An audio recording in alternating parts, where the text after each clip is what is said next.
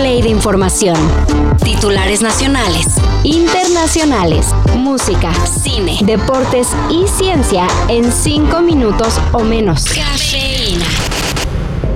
Casi 48 horas después, el gobierno federal dio la versión oficial del incendio ocurrido en un centro de detención para migrantes en Ciudad Juárez. Y para no variar, se mantiene la narrativa que revictimiza a quienes perdieron la vida, al acusarlos de provocar el incendio como protesta.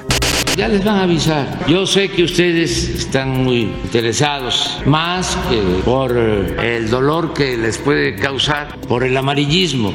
Lo planteo esto porque estoy viendo lo de las redes sociales, todos nuestros adversarios que están en contra de nosotros. Ahora que se da esta situación tan lamentable, lo primero pues es informar, el cuidar a los enfermos y decirle a los familiares de los que perdieron la vida que nosotros vamos a de manera responsable y se va a castigar si existe alguna actitud de dolo, de ineficiencia, algo que se haya hecho de manera indebida. No se permite en nuestro gobierno la violación de derechos humanos ni se permite la impunidad. La titular de seguridad, Rosa Isela Rodríguez, señaló que hay órdenes de aprehensión contra la persona que empezó el fuego, mientras que se tiene en la mira a otros ocho funcionarios, a quienes podrían acusar de delitos como homicidio doloso, daños en propiedad privada y lesiones. Por cierto, hasta la fecha, del comisionado del Instituto Nacional de Migración, Francisco Garduño, ni sus luces. Es hora de chutarse de nuevo la serie de Narcos, porque 38 años después se reabrirá el caso de Kiki Camarena. Agente Camarena, Hola, Sammy. mi comandante quiere hablar con usted. Vamos, sí, sigan para adelante. Ya está. Y hablamos luego. ¿Qué pasó, Neto? Aquí el chavalo ya la cagó. Están levantando a Camarena.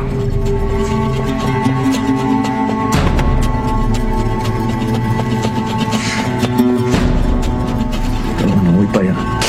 De acuerdo con la periodista Laura Sánchez Ley, el polémico caso se repetirá porque en su momento el FBI presentó pruebas falsas para condenar a un policía judicial de Jalisco. Supuestamente había participado en el secuestro y en la tortura de este famoso agente de la DEA que de manera encubierta se había infiltrado en el cártel de Guadalajara.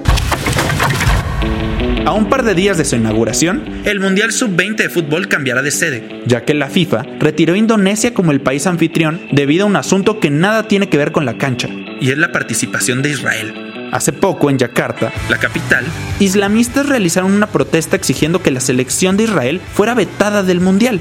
Y como no se ve que las protestas vayan a bajarle, pues mejor van a pasar el torneo a otro país. Una posibilidad es Argentina, aunque podría sorprender México y así terminar ganando en el escritorio la clasificación que no pudimos obtener en la cancha. ¡Me aburro! A ver, bultos, hagan algo. El defensa la pasa al centro, de vuelta al extremo, de vuelta al centro. Esta la retiene, la retiene y sigue reteniéndola. ¿Alguien pidió otro refrito? Pues aunque no, ahí les viene una nueva versión del clásico de Disney Los Aristogatos. Lo que llama la atención y mucho es que esta reinterpretación sería en formato híbrido, live action con animación. Algo así como lo que se hizo en Quien engañó a Roger Rabbit o en Space Jam. Digas que ya perdiste el sentido del humor. ¿Esto contesta tu pregunta? ¡Pero claro! Vamos a casa, Roger. La dirección correría a cargo del documentalista y baterista de The Roots, Amir Khalid Thompson. ¿Cómo lo ven? Uno que no puede ni encontrarse un billete de 20 y a un tipo en Australia hay una pepita. Bueno, ¿qué decimos pepita? Una roca de oro valuada en 250 mil dólares. Wow, no las creo. Ay, Dios mío, esto es increíble. Qué bendición. Según el especialista que lo evaluó, el héroe de esta historia tuvo un golpe de suerte, ya que si la roca hubiera estado a 12 pulgadas más de profundidad, ni de chiste lo hubiera encontrado, porque él la buscó con un básico equipo que detectaba metales. Todo eso y más de lo que necesitan saber en sopitas.com. El guion corrió a cargo de Álvaro Cortés. Y yo soy Max Carranza. Cafeína. Un shot de noticias para despertar. Lunes a viernes por sopitas.com y donde sea que escuches podcasts.